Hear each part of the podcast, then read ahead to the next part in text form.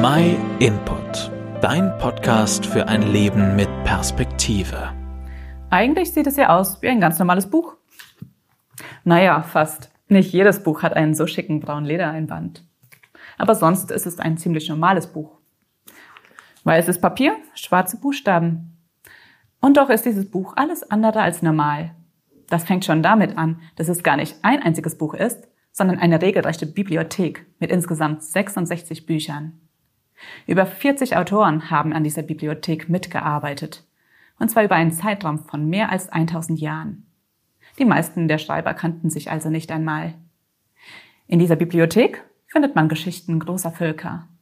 Man findet bewegende Biografien und wunderschöne Gedichte und sogar tiefgründige philosophische Abhandlungen. Aber auch Praxistipps für den Alltag. Manche der Bücher sind sehr lang, andere nur sehr kurz.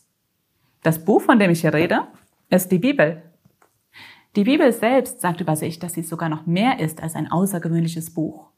Im Buch der Psalmen im Kapitel 119, da sagt die Bibel über sich, die Weisung aus deinem Mund gilt mir mehr als Berge von Silber und Gold.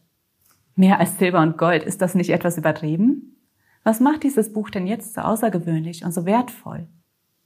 Die Bibel hat diesen Wert, weil sie von Gott kommt. Das ist das Krasse. Gott selbst schrieb durch Menschen sein Buch, seinen Bestseller. Stell dir das einmal vor. Der Gott, der das alles geschaffen hat, was du um dir herum siehst. Dieser Gott, dieser geniale Gott hat ein Buch schreiben lassen, damit wir ihn kennenlernen können. Alles, was wir tun müssten, ist es aufschlagen und es lesen. Heute passt die Bibel sogar als Smartphone-App in jede Hosentasche. Gott will sich uns zeigen. Er will, dass wir ihn kennenlernen. Kannst du jetzt erahnen, warum die Bibel so wertvoll ist? Fang an, diesen Goldschatz zu entdecken. Ich kann dir aus meiner eigenen Erfahrung versichern, es lohnt sich. Vielleicht bist du jetzt motiviert, in der Bibel zu lesen. Du schlägst sie auf. Aber wo sollst du anfangen? Dazu gibt es ganz verschiedene Tipps. Wenn du magst, schicken wir dir kostenlos eine kleine Einstiegshilfe zum Bibellesen zu. Damit hast du dann einen Leitfaden, der dich durch die wichtigsten Stationen der Bibel führt. Außerdem kannst du kostenlos bei uns eine Bibel bekommen, wenn du keine eigene hast. Schreib uns einfach eine E-Mail an info at myinput.it. Vielleicht hast du auch selbst Tipps zum Bibellesen. Dann hinterlass uns doch einfach deinen Kommentar.